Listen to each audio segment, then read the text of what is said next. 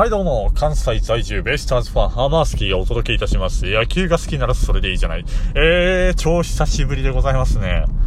もう、やめたのか。まあ、半分自分もやめたような気分で言いましたが、なんでしょうな。あー、久々に喋ろうかなという気分になったので、えー、またぼちぼちやれたらいいなって言いながら毎回なんかそんな感じでまた1ヶ月2ヶ月空いてみたいな。月1配信ってほどの内容もね、喋ってないんでね。はい。まあ、ね、今日はリハビリ会みたいな感じかな。どんな感じでやってましたがね。まあ、毎回そんな、特に中身がないのは分かってるんですけど、まあ、野球ネタも溜まりつつ、ちょっとね、番組名改めっかなって思うことが、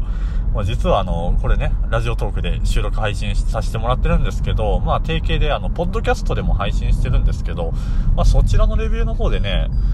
もうなんか、もうハロプロが好きならそれでいいじゃないみたいなんで、にしたら、みたいなコメントをね、あの、いただいて、まあ実際、ハローの話してる時の方が熱入ってんじゃねえかっていう自分でも思うところがあるので、そして今回久々に収録するにあたって喋りたいって思う動機が正直ハロー寄りではあったので、まあ今日は野球の話ですけど、まあ近いうちにハロプロの話またしようかなって思うんで、野球とハロプロが好きならそれでいいじゃないの方が、まあ、見合ってるというか、えー、まあ、あわよくばね、野球好き以外でも、ハローを好きな方との、にね、聞いていただけるような、まあ言うて私もそんなに、もう、にわかにわかなんで、えー、そんな、本当にハロープロジェクトを愛する人、方々にとって、なんでしょうな、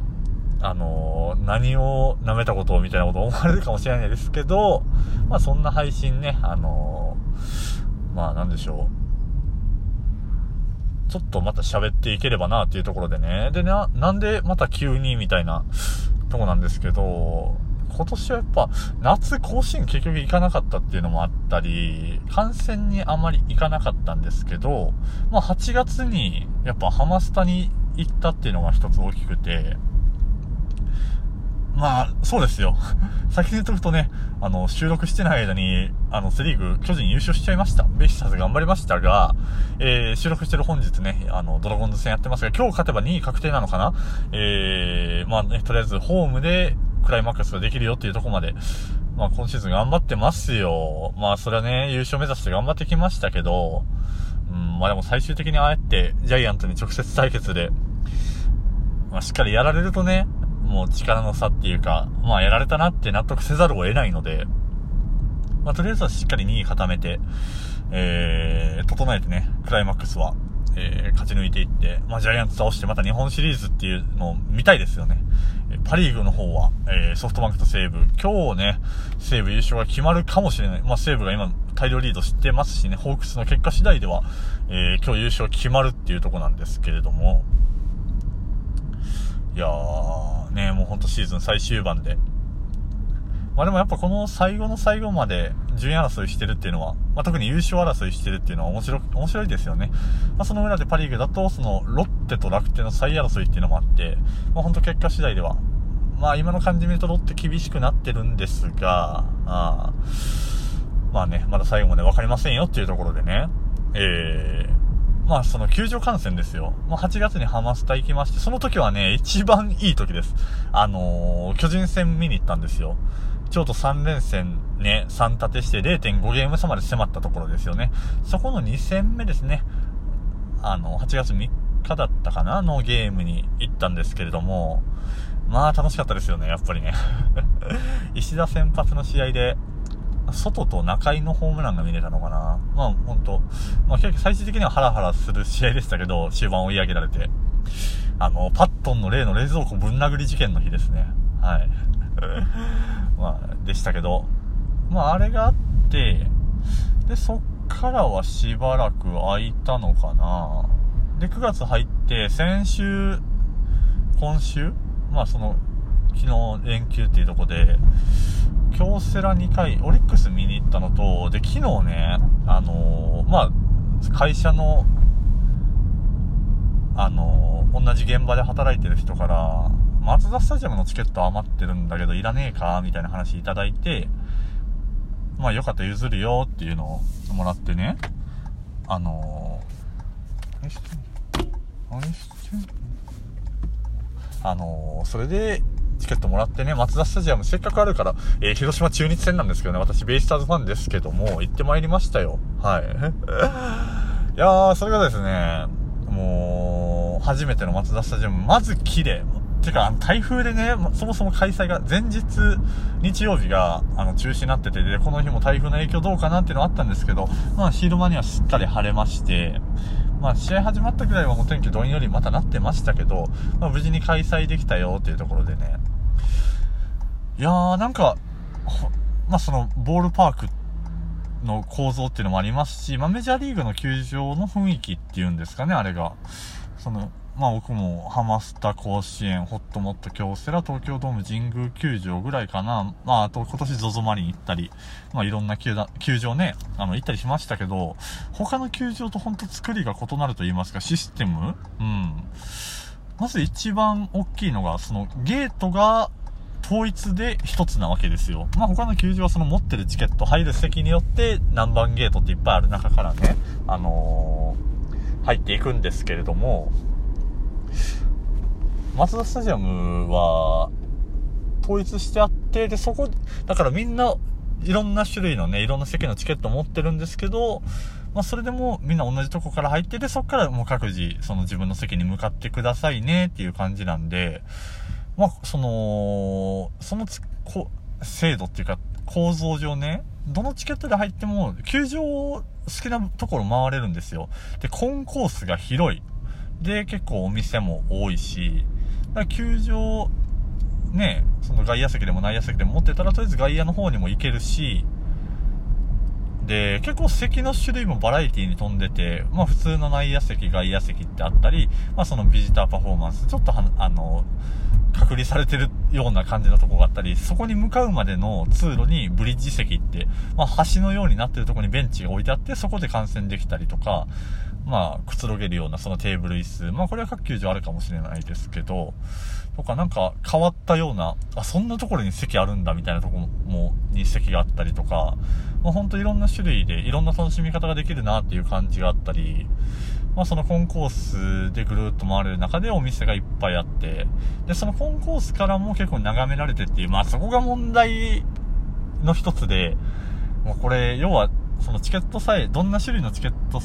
でもあれば入れるんで、入っちゃってあとはコンコースから見てるみたいな人も多かったですね。そして私も、各位私も、まあこれは仕方なくなんですけど、まあ2時、あの、昼の2時開始のゲームでね、まあちょっと、12時過ぎぐらいに球場入りしたんですよ。で、まあ席取ろうかなってもあったんですけど、2時間前でももうなかったです。あの、自由席で今回行ったんですけど、もう一切空いてなかったです。結果、えー、1試合全部立ちっぱで見ましたね。しんどかったなーって。いや、楽しかったんですけどね。で、またその自由席って、あんま人、そんな、めっちゃいるわけじゃないんですけど、でも全部席にタオルとか、まあ、うちわが、真ん中ら辺に穴が開いてあるんで、そこになんか色々刺してたりとかで、要は全部押さえてあるんですよ。まあ、荷物を置いてたりでね。うん。で、みんな押さえた上で、そのコンコースでくつろいでると。まあ、広いコンコースでみんなで食べてたりとか、まあ、それはそっちの方が広いし、ゆったりできるし、いいんだろうなっていう感じはしますけど、まあ、正直、そうやったら席に折ってきっちり折ってくれて、で、まあ荷物置いてるだけの人とかやったらね、すいませんけどちょっとそこ詰めてもらえますかとか言われるけど、誰もいないで、席に荷物だけ置いてる状態だと勝手にこっちも乗けるわけにはいかないんで、まあ正直あのやり方されるとなーっていう。で、コンコースでそのまま結局感染してる人とか多いんで、